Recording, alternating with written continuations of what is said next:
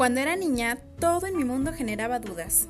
¿A dónde van las aves? ¿Por qué no puedo dejar de respirar? ¿Por qué las personas nacen y mueren?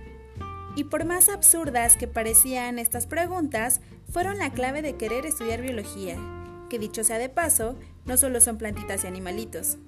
En este podcast vamos a platicar y resolver de manera sencilla las dudas que tuvimos de niños, comprendiendo lo complejo y maravilloso que en realidad es esto de la biología. Mi nombre es Laura Hernández. Comenzamos.